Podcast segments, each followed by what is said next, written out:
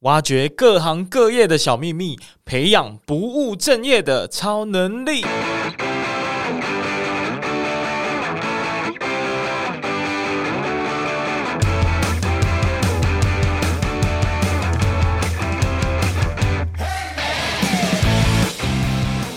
它的重点就是要把东西从 A 送到 B，所以其实我们可以有更多的方法。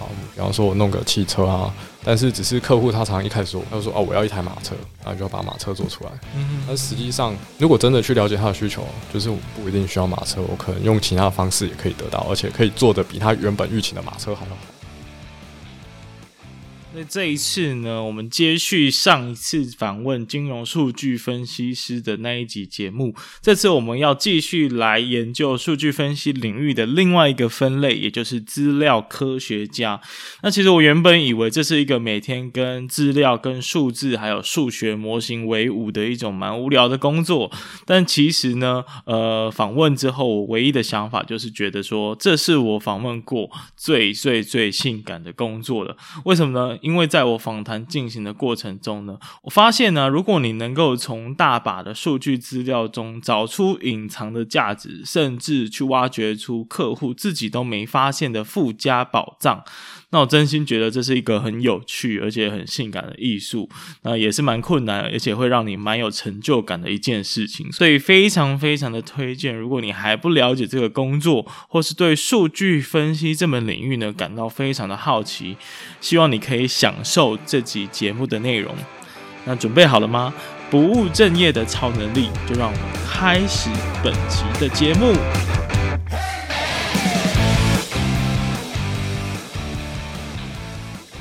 那今天很很开心的能够邀请到呃萨克，非常不习惯这个名字，因为我们以前认识的时候并不是这样称呼的。不过今天碍于这个对于你的保护原则，所以我们用了这个这个绰号，好不好？那今天会找到萨克呢，主要的原因是因为，呃，最近很多人在敲网，想要知道到底如何进入数据分析师这个领域哦。那经过上一次，其实我们有访谈一个金融做金融数据相关的应用，那其实就后来就知道说，其实数据分析也分为蛮多的。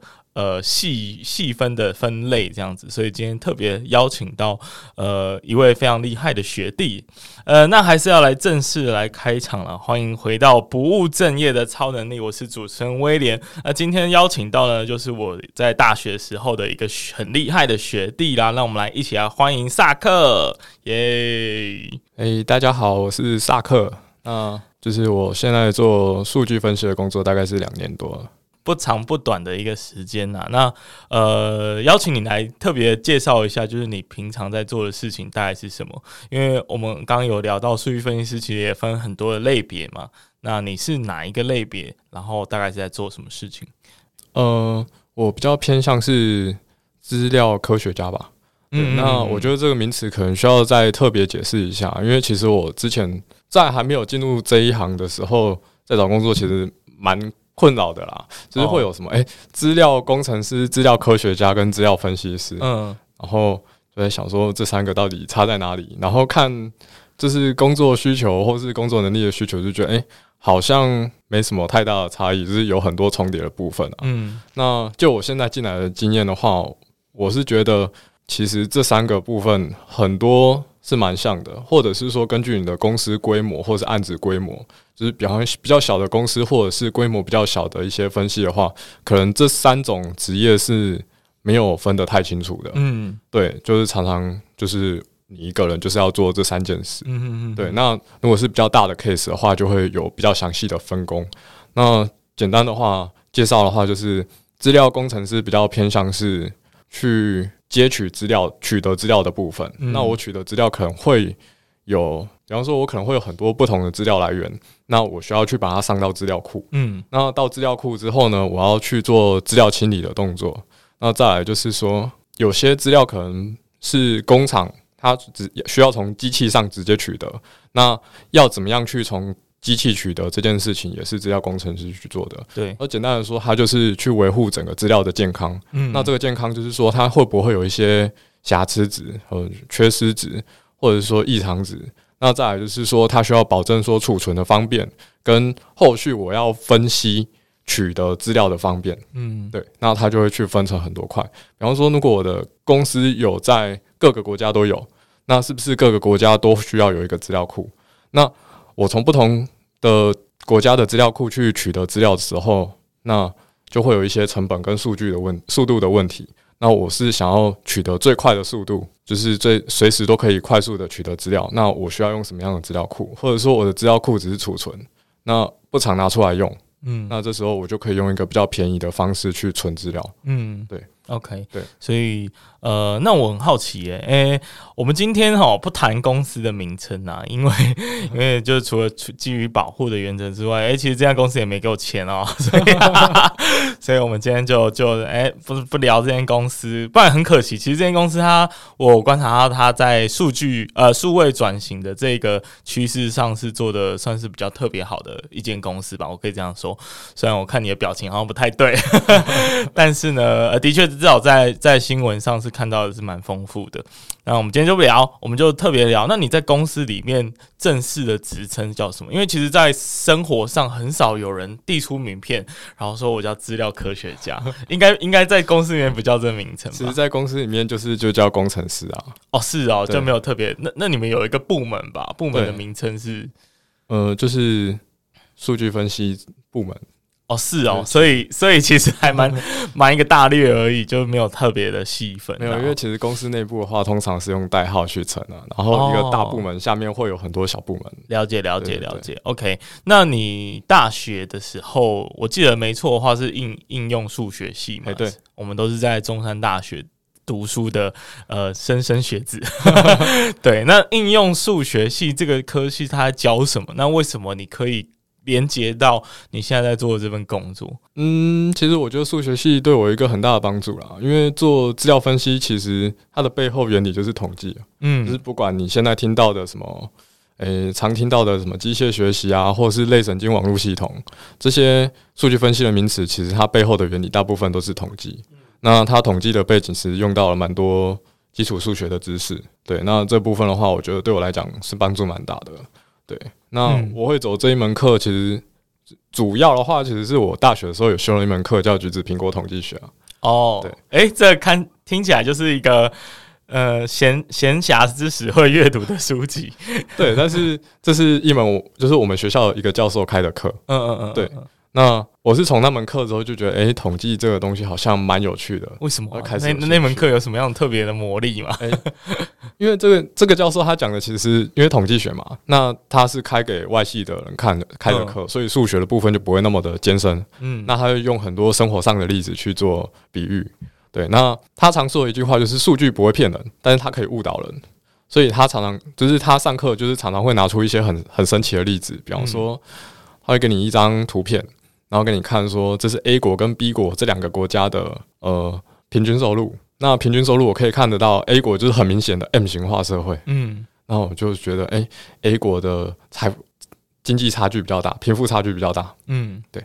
然后这时候老师又拿出了另外一张图，说，可是这是 A 国家前五十，就是前百大有钱人的人民，然后连续十年来基本上不变。嗯。对，但是这是另外一个国家，然后连续前一百个有钱人的排名，那发现诶，每年的财富变动是非常大的。嗯，那我们就可以说明说，诶，其实在这个国家虽然看起来它的贫富差距很大，但是它的社会流动性是非常高的。嗯，这时候老师在问你一个问题，就是你觉得哪一个国家的贫富差距大？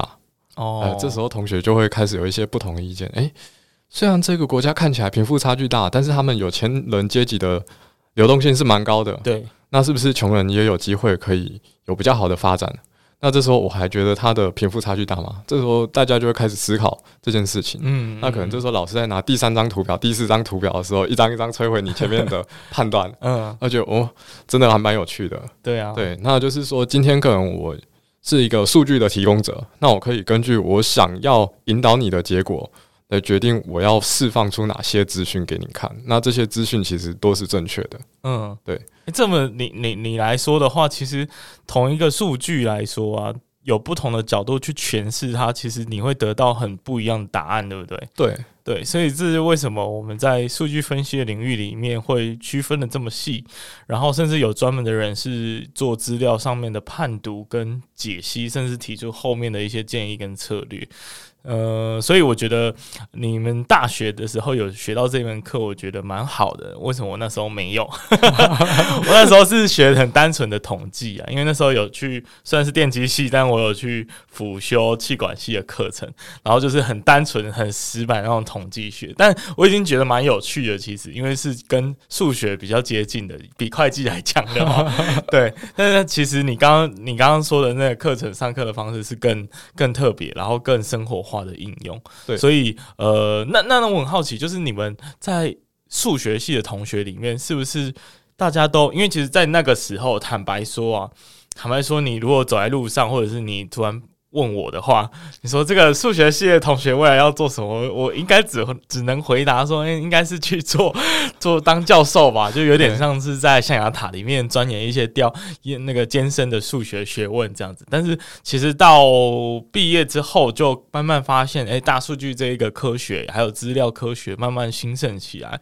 所以是不是有很多你的同学现在都在做这方面的工作？嗯，就我来说，就我知道的话，研究所出来的大部分。就是有蛮多比例是做数据分析相关的啦，嗯嗯，对，就我认识的来讲，那大学毕业的那些，我记得有的也是在城市公司写的，嗯，但是好像比较少在做统计的。了解了解，那你你你在大学的时候就有意识到这个职业嘛？然后你之后就。已经有规划说要往这个方向去学习了吗？嗯，其实是有的。嗯嗯，那那时候其实没打算要念硕士，嗯，但是后来发现就是要做这一门工作，发现大部分的征才条件都需要有硕士学历。OK，那时候就好吧，那那那就去念好了，去念一下，对啊，对，就那时候才决定去念。嗯哼哼，哎、欸，那你到底是对于就是这门领域有什么样子？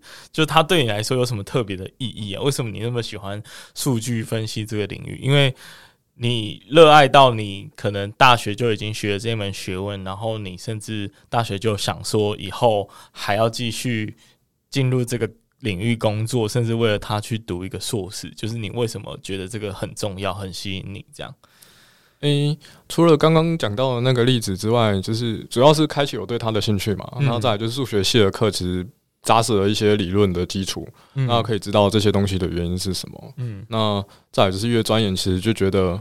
这种东西我觉得应该要懂，不懂的话感觉很容易被人家骗。然后主要是培养一些多元思考的能力啊。哦。因为常常我觉得数据很重要的还有另外一点就是没有数据。嗯。就是我看到了这个数据的背后，其实它包含着我看不到的数据。这这句话是什么神秘的一句话？有一个很有趣的故事。那他是在讲幸存者偏差的。嗯嗯嗯嗯。对。那我不知道有没有听过，就是诶，在某一次。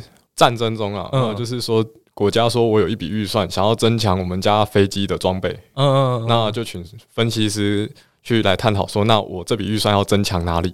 对，然后大家就看说，诶，我们战斗机飞回来，弹头就是机头的部分都是弹痕，嗯，所以机头常常被打，那我们应该要加强机头的部分，那这是我看到的数据。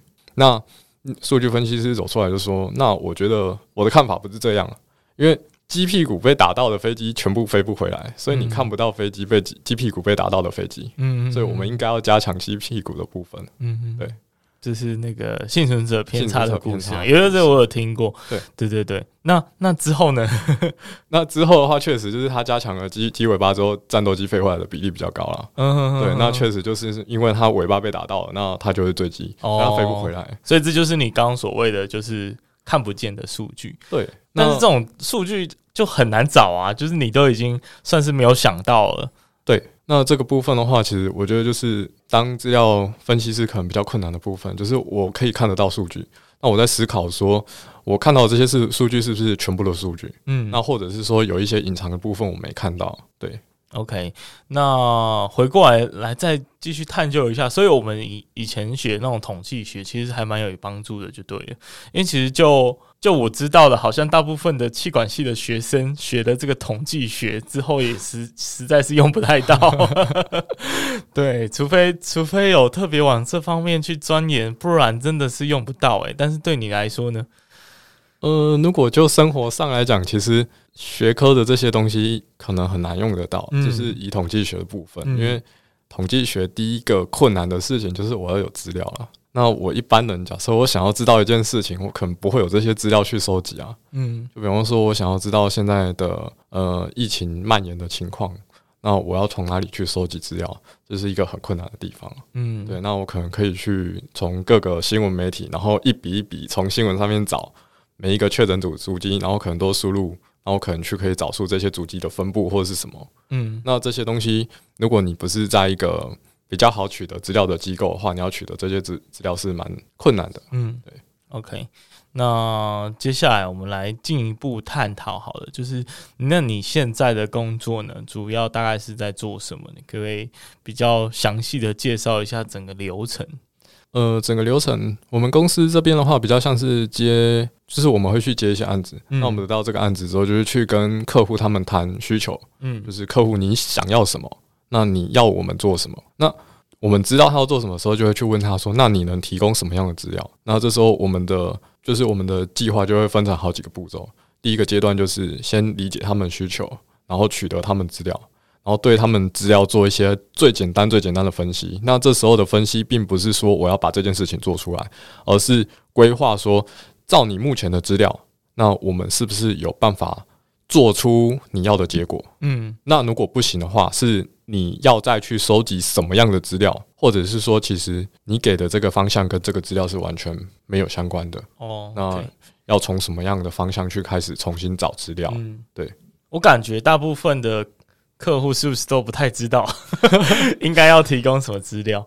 当然，他们会根据他们的 domain knowledge 去说，哎，我应该需要什么样的资料？嗯、就是我要做这件事，他会认认知我应该给你这些资料。对，那通常他给的资料会是跟他要做的事情是有一点相关的。嗯，那可能会有一些比较关键的因子，他们没有思考到的。哦，然后这时候我们就会说，能举个例子啊，欸、就是在你的专案经验里面，那比如说，呃，他提供了什么资料，但是要达到某一个目的，但是其实还少了哪一些东西，你你去做跟他做提醒的。嗯，那我说现在我举个例子好了，就是现在大家都在说，哎、欸，节能减碳，节能减碳。嗯，那这时候假设我们公司就是他说我想要。节电，那你要节电，你要提供什么样的资料？我就提供我工厂的资料。那工厂什么资料？呃，我工厂的面积哦，工厂面积越大的话，耗用电越多嘛，合理。人数合理，然后我有多少台冷气，这些设备呃也都合理。然后再来产量，嗯，然后说那我生产的东西越多，那我越耗电，那我就诶、欸、也合理啊，对。然后他又提供了这些数据给你，就每一个工厂的这些数据，嗯，还有气温，对啊。就我听起来也蛮合理的，很合理啊。但是我们要想哦，它的重点是什么？它的目标是要节电。嗯，那节电是不是你要去节省？好，那再来哦，假设今天我可以做出一个很完整的数据、很完整的模型去预测你的用电量有多少。嗯，但是我发现这些东西是我能改变的吗？我为了要节电，我把我的人数删减，不行吗？那我也不可能把我的厂房面积缩小。嗯，那我也知道厂房面积缩小，用电会越少。我不可能把我的生产量缩少哦，因为这是客户的订单嘛，我不可能说啊，我为了节电，我少生产了一半，那这些东西都是不合理的啊。所以今天你给我的这些数据，我就发现，我就算做出一个完美的用电模型，但是我没有办法帮你做到节电这件事，嗯，因为这些参数都不是你可以去调整的。所以假设他是想要做，诶，你要帮我预估我要用多少电，那我可以跟台电去谈说我的契约用电额度要多少。那他刚刚给的资料应该就是非常完美的，嗯，对。那如果我今天想要做的决定呢，那给的东西应该是他们要可以控制、可以调整的参数，比方说我的机台的老旧程度啊、运转速度。哦。那我的一些机台的效能，每一台机器的效能是我可以去监控说，诶，哪一台机器的效能比较低啊？它生产一样的产品，但是用的电比较多。嗯，那我们再针对这台机台去做讨论。嗯，对。那他给的资料就应该要偏向这一类。嗯，对，那其实这就是之间的差异，但我只是简单的举例啊，可能、嗯、实际上应该是更复杂。实际上，可能我还是可以用其他的方法，根据他给我的这些资料去算出啊？怎么可能？呃，这个东西，嗯，比方说啦，嗯，就是我把刚刚的营业额跟生产量还有用电量去相处，嗯、我可以算出我一台我一个产品要用到多少的电哦，就是一个单位的销售额对应到的电是多少？对，那这样的话是不是我就可以知道我每一每一个单位的产品用掉多少电？嗯、那我去看这个指标就可以哦。但是这个指标其实顶多只能看出你有没有节电啊。对，就是哎、欸，我今天每一台生产用的电是变少的，嗯、可是你没有办法去知道说我要从哪个方向下去节省。了解了解，所以其实其实还是有很多的方法。诶、欸，那这样我觉得就是身为一个这样子领域的专家，其实他的思考方式是蛮灵活、蛮蛮需要随时弹性的去转换角度的，因为随时随地就会，你只要换个角度，又可以想到不同的 solution。这样对对，那是不是？是不是很吃重经验啊？就是做这一个工作，就是你做越久，你就会越知道说，OK，大概类似这样的问题，就可以从哪个角度下去解。嗯，经验我觉得当然有差，然后再来就是、嗯、就是那一个案子的专业知识啊。那当然就是我们对电不懂，所以当初我们在跟厂商谈说我们要想要做这个案子的时候，嗯、其实讨论持续了蛮久的。嗯嗯，那一直在沟通说他们要做什么，我们可以帮他们做什么。嗯，那哪些资料是我觉得需要的？那我需要的资料，你们是不是有办法收集？或者是说，其实这个我要的资料，你们需要再特特别安装一些仪器才有办法收收集？嗯、那目前是没办法取得的。了解。对，所以。其实大部分的，就是来找你们的客户的公司啊，他们他们本身其实是因为他们没有数据方面的专家，所以他们才要来找你们合作，是这样子吗？诶、这个我听说有些公司找我们，他们背后也是有数据团队啊。哦，对，那可能就是他们有做其他的案子之类的，嗯，然后这点我就不太清楚。了解，就是可能也是做一个一个一个分工吧，或者是透过外包来学习，这也是有可能。对，有那也有可能是说，他们公司就是有同时好几个案子在执行，嗯、那可能他们团队正在负责哪一个嗯部分。诶、欸，讲到案子这个很特别，因为上次跟你聊天的时候啊，就特别讲你们公司其实就是本身是一个蛮大型的一个制造工厂之外呢，你们数据的部门竟然还帮很多其他的公司做类似专案的服务，就是帮人家做数据分析的这些服务。那呃，很好奇你大概做过哪一些比较特别的案子？因为刚刚讲的是节电方面嘛，那有没有其他跟工厂比较没有那么直接相关的，或者是运用一些就是你截取到的数据可能不是单纯单纯的数字的这种？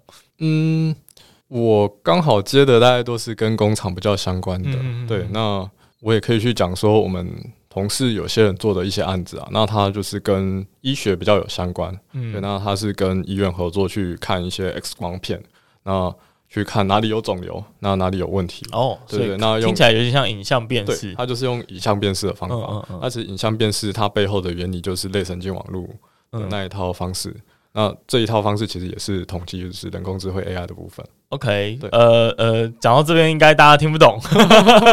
对，你刚刚提到的所谓类神经网络，其实大家就不是很常听见，但是确实有时候会遇到这个名词，但不知道它是什么意思。那我去解释一下好了，就是当初电脑在发展的时候呢，就是有两派，那一派就是我们现在的电脑，嗯、那另外一派的话，他就说现在的电脑应就是大脑。电脑应该要学习大脑的思考模式，嗯，所以我的电脑应该要仿照人类的大脑去做设计，嗯，对。那类神经网络的话，就是把大脑那个大脑的运算方式，然后放一份，复制一份到电脑上，然后就是说我今天眼睛看到的这些图片，那我就把它扫描进去，然后透过我的神经传导，传导到我的大脑，那我的大脑跟我说这是什么东西，嗯，对。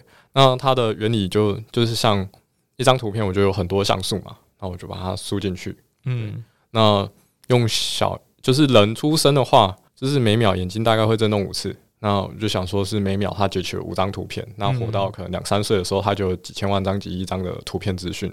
这时候，诶，一个两三岁的小孩就可以说，诶，那是狗狗，那是猫。对，那这个地方的厉害的地方就是说，今天如果我们用传统的方式去告诉电脑，这什么东西是猫的特征，我就发现我说不出来。哦，猫应该有毛啊，那长得很可爱啊，或是。有一条尾巴，然后后来就是说，我叙述的这些东西真的就是猫吗？有没有其他动物跟我叙述的这些东西很像？很像，嗯，但是我可以知道它不是猫。嗯、那再来就是说，哎，猫有毛茸茸的毛。那如果今天我画了一只猫，但是我还是知道它是猫，但是我摸不出来它是毛茸茸的。嗯，那这些东西就是很神奇的，就是我们也说不出来到底怎么判断它是猫的。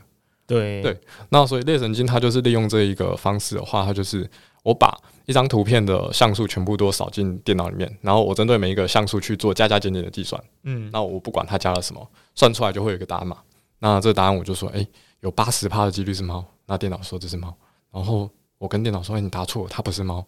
那它就会针对中间的参数加加减减去做调整。嗯嗯，对。那总之，它可能训练了几万、几几千万次、几亿次之后呢，它就可以调整出一个最好的参数。那它可能就可以截取到这些猫的某一些特征。那最后我再把图片扫进去的时候，它就会算出某一个值，假如说零点九，然后说哦，那这应该是猫。然后最后就跟他说，哎、欸，你答对了。那如果你答错了，它就会继续去修正它的数值。嗯，对。简单来说呢，其实我们不知道它中间修正的。过程长怎么样，对不对？没有错，其实这个东西也是他刚发展出来，很多人诟病的地方。嗯嗯嗯，他说啊，你都不知道他修正了什么，那你怎么可以相信他判断出来的结果？嗯，对。那这一派的人是说，你今天判断猫狗这件事情没问题嘛？判错就判错嘛。嗯。那今天如果我把它用在信用卡公司，我去把所有的个人的资料，然后可能职业啊、血型啊，然后。种族啊、学历啊这些东西全部都输进去，那我透过如果是用类神经方式的话，我可以去估计说，诶、欸，这个人未来三年内会不会还钱？嗯，那假设我估计出来是不还钱，我就不借他钱。那这东西就会影响人权，因为我第一次啊，我没有不良的信用记录啊，你怎么可以根据这种我根本不知道是什么的判断，然后你就不借我钱？嗯，所以在这一块上，其实它是有一些挑战的啊。那你有没有觉得，在目前为止，你做过最有成就感的专案是什么呢？最有成就感的专案，其实我觉得每个创案把从无到有把它生出来，其实都蛮有成就感的。因为在这个过程中，你都会发现一些很酷炫的事情。那你发现的时候，就觉得嘿，这些东西应该其他人不会想到吧？到底是什么样子的感觉啊？就比方说，像我们刚刚讲到的那个隐隐藏的数据嘛，嗯嗯，对对。那我可能在做的时候，就一直遇到一些问题，就觉得哎，我为什么总是低估了这个数据？嗯，对。那去探讨一些原因的时候，就会发现啊。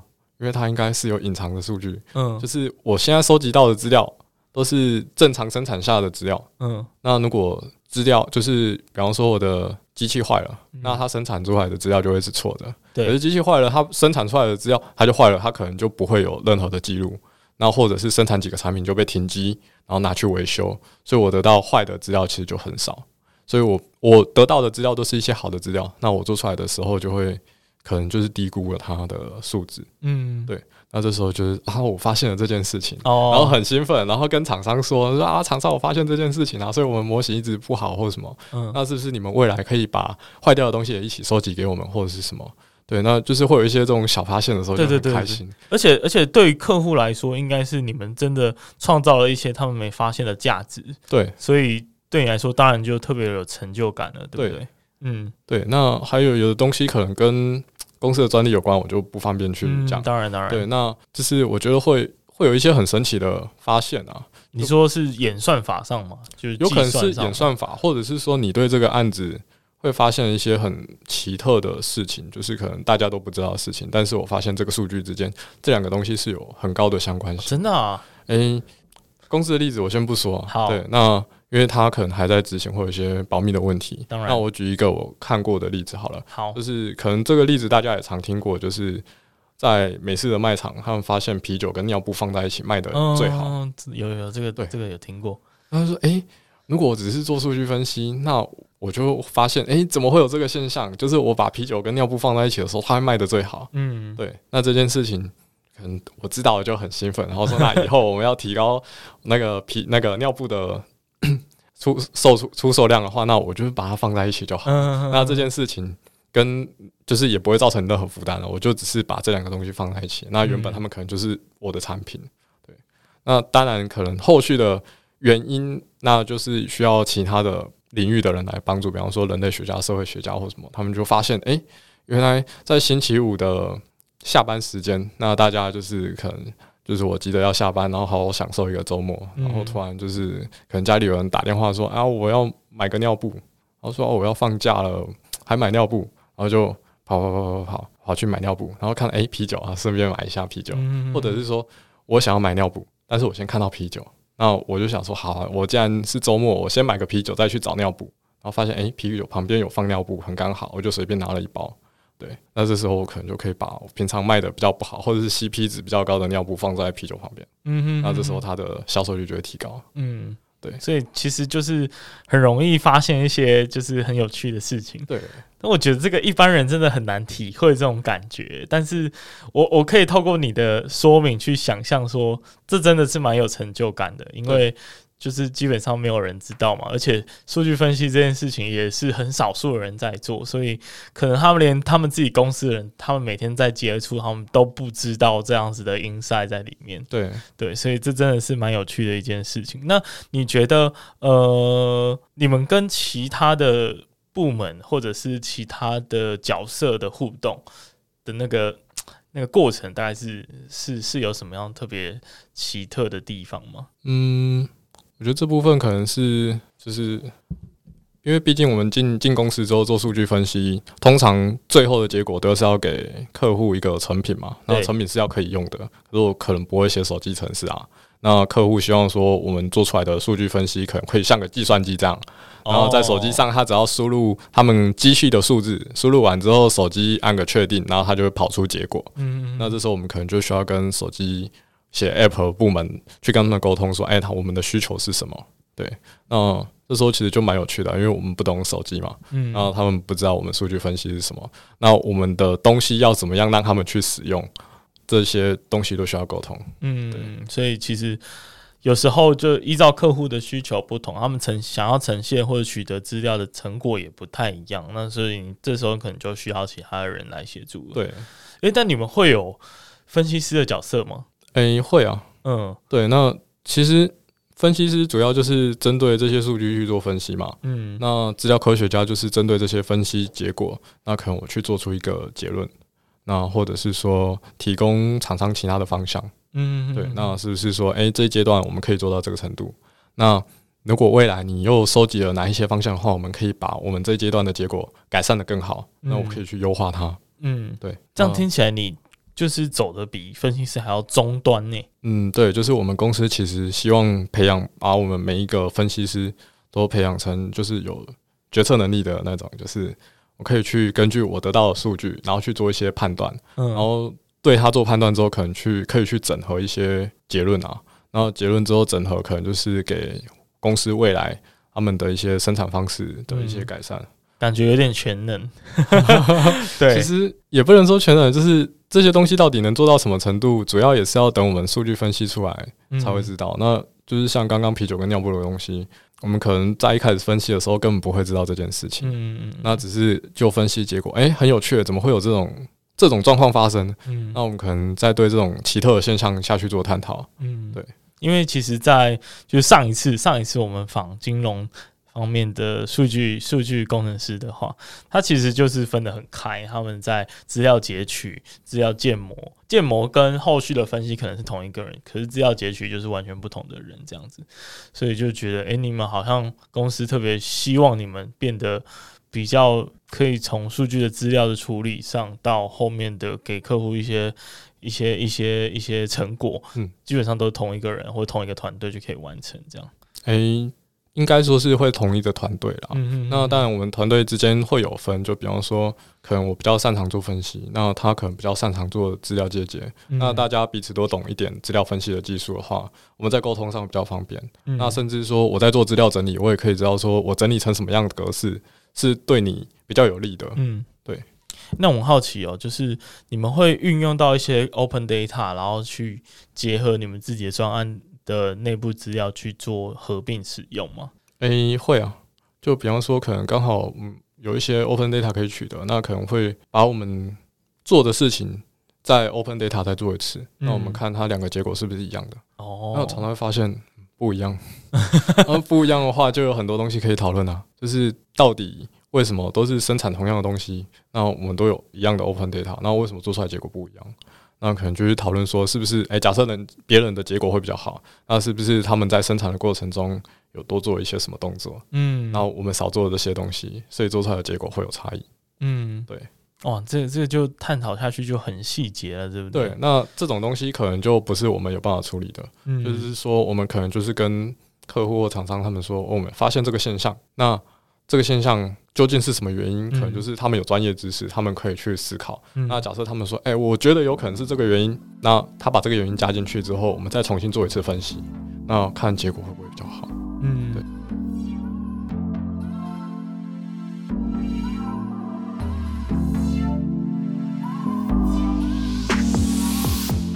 那接下来工商时间呢，要来跟大家介绍一款非常特别的产品，那特别适合正在听 Podcast 的你们。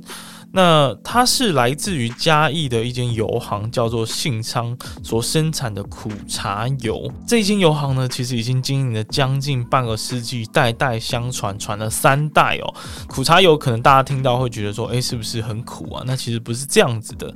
那我相信各位应该都跟我威廉一样哦，就是很常工作狂，然后加班忙碌的节奏，那常常会让我们忘记健康的重要性啊。那其实柴米油盐酱醋茶。呢，油是一个生活当中非常基本而且重要的部分哦。那它也是维持我们身体机能正常运作的一个关键要素，并且也是建构细胞的必须营养物质。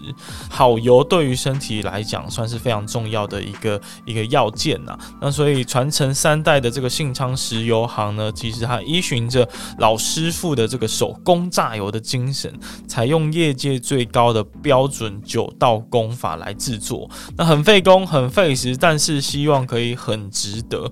他们试图让榨油这件事情可以回归到最初的模样哦。那此外呢，他们在今年也推出了一款全新概念的礼盒样式，采用短版的精致方瓶，加入方便倒油的开口设计，非常非常的漂亮。那小包装小容量，让平常忙碌的你可以在闲暇的时候呢，就可以来做料理跟调味哦。那冷压苦。茶油呢，现在一瓶三百元。那如果你一次呢购买四瓶以上，就会赠送现磨的黑芝麻粉一包。如果有兴趣的话，欢迎大家去搜寻信昌石油行。那我也会把这样的资讯放在本集节目的说明栏当中。那推荐大家都可以去购买哦，让我们的生活可以在忙碌之余，也可以过得很健康。诶，那呃，那你觉得啊，就是在所有的过程里面，当我们刚刚谈过最有成就感的部分，那我希望可以了解，就是你觉得最难、通常最有挑战性的是哪一个部分会发生，就卡最久？就是我猜应该不是最前端吧，一定是后面就一直找不到相关性的时候吧？找不到相关性，它是一个问题啦。嗯、但我觉得其实最大的问题还是在前端啊，是哦。哎、欸，跟我想的好不一样哦。就是我们常常说，就是客户想要，假设我今天拿一堆数据跟你说，哎、欸，我跟你讲，我收集很多很棒的数据，然后我想要你帮我们省钱，嗯，然后就哦，好省钱，那要怎么省？我我也不知道，嗯嗯，对，那就希望你可以帮我把成本 cost down，嗯，那这时候我们可能就需要花很多的时间去跟客户讨论，说他到底想要什么。对，那有时候甚至客户有时候说啊，我想要把东西从 A 地然后送到 B 地。所以我，我想要把东西从 A 送到 B，所以我需要有一台马车。对，那可能我们就会一直 focus 在马车上。但是，其实你如果了解真正客户的需求，他其实不是要马车，他的重点就是要把东西从 A 送到 B。所以，其实我们可能有更多的方法。我们比方说，我弄个汽车啊，或是飞机啊，都可以做得到。对，但是只是客户他常常一开始说我跟你说什么，那。他就说：“哦，我要一台马车，那你就要把马车做出来。”嗯，但实际上，如果真的去了解他的需求，就是我不一定需要马车，我可能用其他的方式也可以得到，而且可以做的比他原本预期的马车还要好。嗯，那这些东西其实都是需要长期的沟通才有办法去理解的。嗯，对。那我觉得这件事情反而是比较困难的事情。那你说预测这个东西，我觉得预测就是有一部分还是要看天啊。啊，就简单来说，就是假设我预测股价。嗯，那如果真的股价是有办法预测的话，那你就削翻了，就做这个就没有数据分析师啊，大大家就去分析股票就好了。是啊，是啊，所以就是还是有些东西的分析是很困难的啦，或者是说我股价有办法预测到五十一趴，那其实就很厉害了。诶、欸，那那那那那那会不会有失败的时候啊？当然会有，就是怎么找我都解决不了客户的问题，应该也是会有吧？还是会有。那这种情况，我们可能就会去从其他的方向去讨论，就是这些东西是不是有我们没有收集进来的原因？嗯，是不是有些东西是很对这件事情有很严重的影响，但是我们没有去找到它的最根本的资料？嗯，对。那比方说，我们确实是有一部分的人在预测产产品的价格。那你就觉得产品的价格这东西是有点跟股价有点类似，其实很难去抓啦，因为它每天的波动太大。对。那我得到了所有的资料去做，还是不好。为什么？我们后来就想说，那会不会跟新闻有关？所以我们又有一群人跑去做文字分析，嗯，他去分析新闻，只要新闻跟我要做的这个东西相关的，我就把它截取出来，嗯，然后去判断这一篇的情绪是正能量还是负能量。简单来讲，那正能量正向的情绪可能就是，哎，我对这个前景看好，那他就给他一个正向的分数。那我批评这个产业，我就给他一个负向的分数。那我们就是讨论说，那这样的新闻事件是不是会影响到我要运用的产品的价格？嗯嗯，对。那再来就是，其实我们以前的公民课好像有讲过吧，就是一些产品，比方说牛肉啊、猪肉、鸡肉这些就是替代品嘛。今天猪肉很贵，大家要跑去吃牛肉或者是吃鸡肉。嗯，对。那如果今天我只单纯预测猪肉的价格，那可能我还要抓鸡肉跟牛肉价格的资料，才有办法做处理。了解。那在这些情况下，可能我得到的资料永远不够完整。嗯，所以永远会发现，诶，我好像预测了很准哦。然后这时候就突然出现一件重大事情，然后整个打乱我的预测。那这也是常常发生的。嗯，对。诶，这经你这么一说，我真的觉得蛮酷的。然后我觉得它是一个很很怎么说？它是一门很美丽的艺术的这种感觉，就是你你你不太知道说你该怎么样取得这个答案，可是你又你又有时候需要经过很多的不同的角度去得到衍生出来的可能性。我觉得这个是很美的一个学问诶。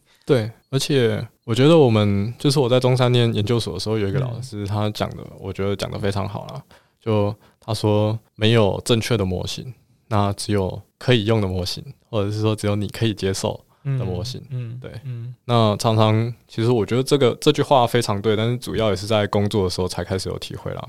就是以前在考试的时候，常常就是诶、欸，为什么他用这个方法？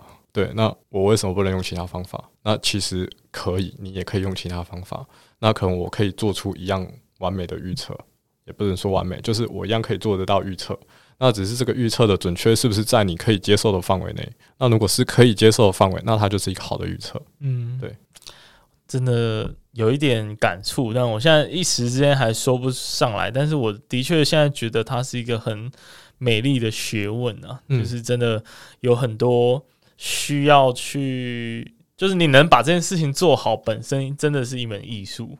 真的是一门艺术，就是就凭你刚刚说，你还想到去用新闻的资料去做一些正负向的分析，去判断影响的结果，我觉得这个真的是很难想到，但是你想到就是一门艺术家的感觉。对，这时候想到就会很有成就感，就好，我想到这件事情。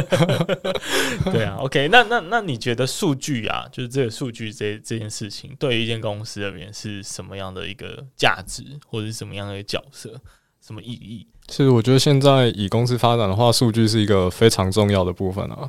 那真正要怎么使用，可能还需要有很多的时间去发掘啊。嗯，对，就是很多人常常讲，就是 big data 就是 big garbage 啊，嗯，垃圾进，垃圾出。对对，那我要怎么样从这些大量的资料里面去找到是可以用的、有价值的东西？那这些东西都是需要细细打磨的。呃，但其实我刚刚想要提的是。企业是不是都应该要随时随地的尽可能贪婪的把数据给累积起来？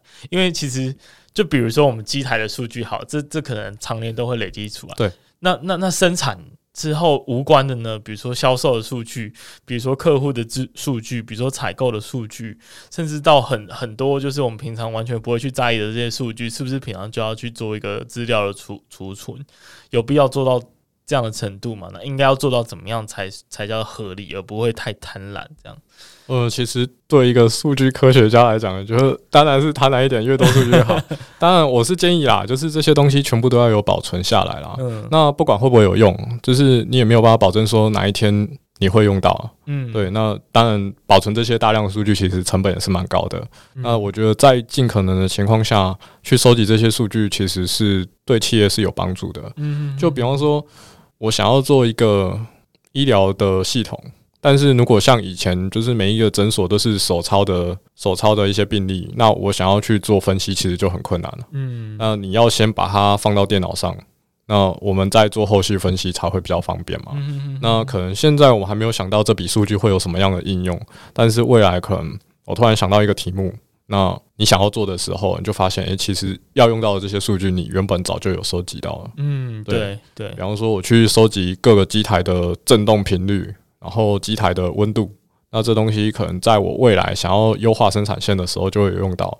我发现，诶，机台的振动平常都在哪个范围内？那它如果特别高，是不是就是快坏了？嗯、那我就在它坏掉之前去抢修它。嗯，那这种东西没有做分析，其实不会知道。嗯，对。那我如果有先保留下来，就是未来我想要做什么事情的时候，才会有一些资料可以去使用。嗯，对，了解。因为呃，你讲到这些，我特别有。有一些感觉，还有刚刚那个问题，我自己也就是在前一份工作是蛮对自己有这样子的怀疑，就是我是不是每一个数据都要先把它储存起来，然后再才会避免那个什么用到哎书到用时方恨少这种遗憾，因为其实我们。前公司是做呃呃电路板，然后我们正处于一个要从呃从传统制造业迈入数位制造的这一种阶段，嗯，所以很多东西开始我们要给它数据上面的判断，对，那回过头来你就会开始发现说，诶，怎么很多东西都没有数位化，对，然后就要回去一个一个从 raw data 从 Excel 从纸本资料慢慢的转移到一个。资料库里面，然后再去做进一步的分析。对，所以其实还蛮鼓励大家，就是都平常时候把数据都累积起来。可是就会遇到我刚刚那个问题，那我到底要 要多少的数据拉进来？因为其实你真的有很多很多的东西是可以拉进来的。对对，但就你的角度来说，你是当然是希望越多越好。不过，但对企业来说，可能就要同时考虑成本的问题。对，那你觉得？通常需要怎么样去确认说我我是对这个领域是有兴趣，或者是甚至是专长的？嗯，先去读苹果 苹果统计学。我觉得有没有吧？因为对这个东西有兴趣，其实不见得会让你想要去做这一行工作。对，对，我觉得其实这是两件事啊。嗯，对，就像我非常喜欢咖啡，但是我并没有想要做咖啡相关的工作。嗯嗯嗯，对，那我觉得喜不喜欢还是应该是大家自己心里会知道。就是如果你真的喜欢了，你就是啊，我就是要做下去。我觉得这东西非常有趣。嗯，对。哎、欸，话说，那你当初的时候呢？你你你你应该是对这一份工作，或者是这个领域在职场上，应该是有个想象。那你之后进去，这个想象应该有发生很大的变化。那那个变化会是什么？对，因为其实在，在在学校的时候，你专注的就是在分析这一块啊。嗯，对。但是你进了公司后，发现其实分析并不是整个数据分析最重要的事情啊。嗯，就你花大部分的时间在整理资料啊，花一半以上的时间在跟客户讨论需求啊，嗯，然后再花二三十趴的时间在收集资料啊，嗯，然后真正可能实际上用来做分析的部分就只有十趴二十趴的时间，嗯，对，就是那个有趣的部分只有那十趴，也没有，其实还是有一些蛮有趣的，嗯，就是比方说跟客户讨论，你会学到一些跟他这个东西相关的一些，对对对。嗯嗯嗯，所以其实其实还是有一个差距的，但是就是大家可能要慢慢去体会，甚至去感受，从实际的那个操作经验当中。那你会建议大家，就是因为现在其实这个领域慢慢热门起来，就很像前几年其实城市热门起来，很多人就会跨领域对学城市或者他转职。那现在应该感觉，因为其实我在。为什么会开始做一些数据分析相关的工作？其实也是因为我自己有这半年来，我在一零四上面帮人家做那个见证，然后呃，就发现超多人在问这一这一题的，就是而且他们都是完全无关背景，或者是有一点点类似相关的背景，然后想要跳职进来，你就开始发现说，哦，原来现在大家很 focus 在这。那你会怎么建议这些就是没有相关，不是数学系啊，也不会统计啊，或者是不会写程式的人？如果想要进到这一个领域的话，我是觉得没有关系，非常欢迎。但是其实重点就是在这个领域，我觉得还有一件事情很重要，就是学习能力要够。嗯，学习速度要很快啦。嗯、因为这一个我觉得在这个领域上的变化其实蛮大的。就是像我在念大学的时候，那时候夯的大家都在讲 machine learning 机械学习、机械学习。对。然后我进研究所的时候，然后开始在想，就开始在讲哎、欸，类神经网络系统。然后哎，我我机械学习好像那就没有那么夯。哦。对，那虽然还是一样的东西，但是 focus 的重点就开始比较不一样。哎、欸，这这两个不是一样的东西吗？哎、欸，我讲的可能是哎、欸，我想一下。或者换换个例子讲，嗯嗯好，就是我发现一个技术，那可能是呃随机森林，那大家那时候都用随机森林的方法去做处理，嗯、对，然后后来过一阵子，大家就哎、欸，不管什么样的比赛都用差距 boost，然后就哦用这个方法比，然后你看这个 Kaggle 前面前前三十名有一半以上都用 X 差距 boost 去做，嗯，然后说哇这个方法好棒棒，然后我去学了，学了之后呢，就有一个。差距 Boost 改，就是根据什么样的情况下又研发了一个什么新的方法，嗯、然后再来就是从传统的类神经网络开始，就有一些什么 CNN、RNN，然后我两个都要 RCNN，或者是我又研发了更多更强的方法，比方说强化学习，就比深度学习下去又是一个新的方法，然后随时随地都会有一些新的方法跟新的应用，就是你就发现，哎、欸，你可能刚学会这个技术的时候，下一个技术就出现了，而且我跟你讲。这个技术表现的比上一个技术好，你不可能不用啊！要用啊！大家都用，就是现在大家都用这个啊。这个已经说，哎、欸，你看，大部分的情况下，这个方法会比前面这个方法好。嗯，那我刚学会了这个方法，就好，赶快再去学下一个方法。那你可能学会了之后，又发现，哎、欸，在学术界可能，哎、欸，大家都发现了一个新的方法，然后这个方法是改良了什么方法的缺点，所以它又比它好。对，那可能就是你就会有很多方法去尝试，感觉非常快速的在更迭，而且永无止境的感觉。技术的那这样会不会很容易就是会有淘汰淘汰旧的呃技术？当然是肯定的嘛，但淘汰旧的人才呢？所以我觉得其实第一个就是旧的人才有的优势就是他有一些经验，嗯，然后处理数据可能会有一些 sense，那再来就是你同时传统的方法要会。然后理论背景、数学的这些知识会之后，你再去学习其他的方法，嗯，那可能不用完全去懂新的方法，它到底背后的原理的完全详细的数学细节，但是我可能大概知道它到底是用什么方式去进行操作的，嗯，然后再来就是赶快学会怎么用嘛，嗯，然后先用在你的模型上看合不合适，但是其实这件事情你还是要先知道这个方法它的由来，就是它为了解决什么而产生的。所以，如果你今天遇到这个问题的话，你可能可以套用这个方法去做尝试。对，这样听起来学海无涯。哦，对，我觉得就是技术的，就是一些模型方法的更新其实蛮快的。嗯，对，那学习能力要真的蛮强的。我会这么问，就是因为我想到，就是之前在看那个俄罗斯方块的比赛，对，就是那个游戏嘛，然后就是他们按的那个方法，就是不断的出现更迭，哦，然后一代出现之后，你就会看到整个排行榜都是用新的新的方法的人，对对对对，所以旧的人。全部被刷掉，是他们当然就会开始学新的，不然他们跟不上，速度上就完全比不上。那所以我才会想说，哎、欸，会不会有这样子的一个一个淘汰的可能性？就如果你赶不上的话，你其实很快就是没办法用更好的技术来帮客户做分析，很快就可能就要被淘汰掉了。我们很开心今天有一个非常深入的讨论，而且老实说，其实我今天特别特别惊讶的，就是说关于他。接近一种艺术的那种，我不知道很难形容，到现在还是没办法很好的去形容这件事情。可是我不知道听众有没有感受到这个数据分析的魅力在里面。就从上次，上次我还没有那么深入的感觉，那个时候比较，就上次比较偏金融业嘛，所以可能很多对应用方面的理解。但是你比较像是一个。发现甚至是帮人家解决问题的角色，然后从中得到很多的愉悦，我觉得这个确实是难以想象跟体会的。那如果有相关领域的，呃，或者是说他未来想要转职的话，其实。当然还是需要学一些基本的这些什么统计跟城市的能力啦。但是但是你好好的去去想办法进入的话，会感受到它的那个美好的体验。OK，最后呢，想要问讲呃，差点讲出名字。最后呢，想要问萨克一个问题，就是如果你有像超能力来帮助你提升你的工作跟生活的话，你想要什么样的超能力？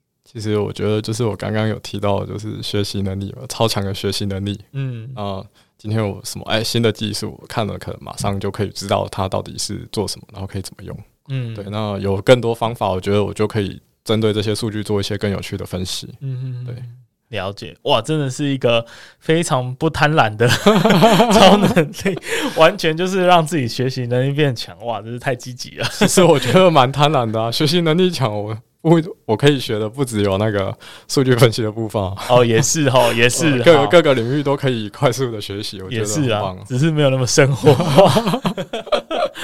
好，可以理解。哎、欸，最后有没有什么什么话想要再就是补充？刚刚没有讲到的。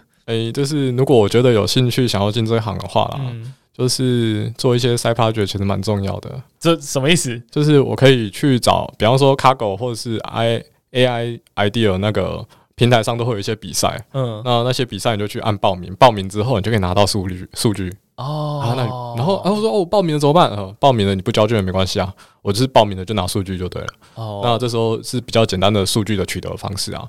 那你可以去看上面比赛的题目，然后针对你有兴趣的，然后就去报个名，然后报个名拿个资料，然后发现资料跟你想的不一样，你做不出来，那就放弃，那就去找下一个。我觉得是没关系，但是就是至少我觉得。假设你是已经真的开始在学这一些知识了，那未来想要做这行工作的话，你可以试着就是在你学习的过程中找一些比赛的数据，然后把你现在学到的方法应用在这一个比赛的数据上，然后去做一些简单的分析。嗯，那分析的话，就可以尽量去把它写的比较详细一点，就是我当初看到这个资料，那你做了什么样的清理，就把这些过程记录下来嘛，然后。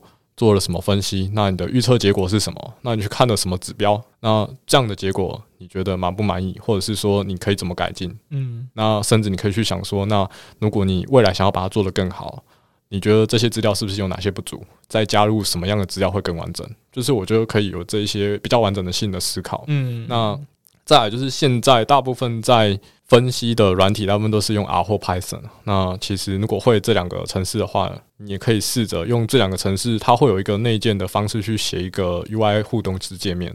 对，那 R 的话是 Shiny，Python 的话是 Dashboard。嗯，那它它有一个呃 Flask 跟 Jungle 的方式，那你可以去写一个互动式的界面。那这界面就可以。把你的做的分析全部放在这个互动式界面上，嗯，对，那这样的话，其实我觉得在面试的时候，其实会有加分啊。就是你看我做了这个东西，那我还可以把它用在一个网页的方式去呈现，嗯，然后呈现我所有的分析结果，嗯，对，了解。我觉得，我觉得这个建议很棒哎、欸，就是这个 side project 的建议，然后参加一些比赛。一方面，其实你解答一个我刚刚其实没有想到的问题，就是。如果我要开始练习，那我要去哪里取得那么多数据？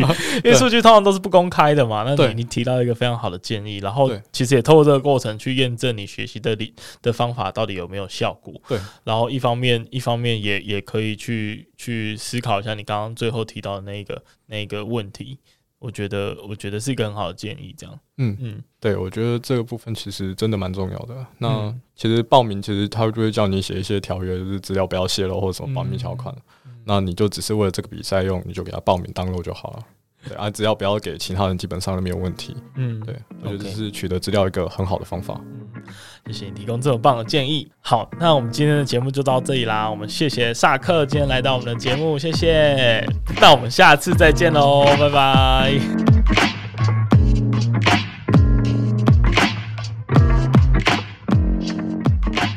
真的真的非常感谢你听完这集的节目，在这个注意力争夺十分激烈的战场上，没想到你竟然还愿意听完这么长的节目。那不知道你有没有什么样的收获呢？那我做这个节目呢，主要是想透过访问各行各业的职人，来帮助那些正在职涯卡关的人，然后给他们一些参考还有方向。那同时对我自己来说啊，也可以跟各个领域的人学习他们的专长，让你跟我一起搜集越来来越多的超能力。那如果你也喜欢这个节目的话，因为 Podcast 这个媒体的特性啊，其实是很难传播出去的，所以我唯一的依靠呢，就是靠你的口碑，然后帮我多多的推广和宣传。那更多人听呢，我就有更多的影响力，可以去邀请很多厉害的人继续来上我的节目。那最后最后，记得到各大 Podcast 平台订阅我的节目。有任何的想法和心得回馈，都可以私讯我的 IG。那我们下次再见，拜拜。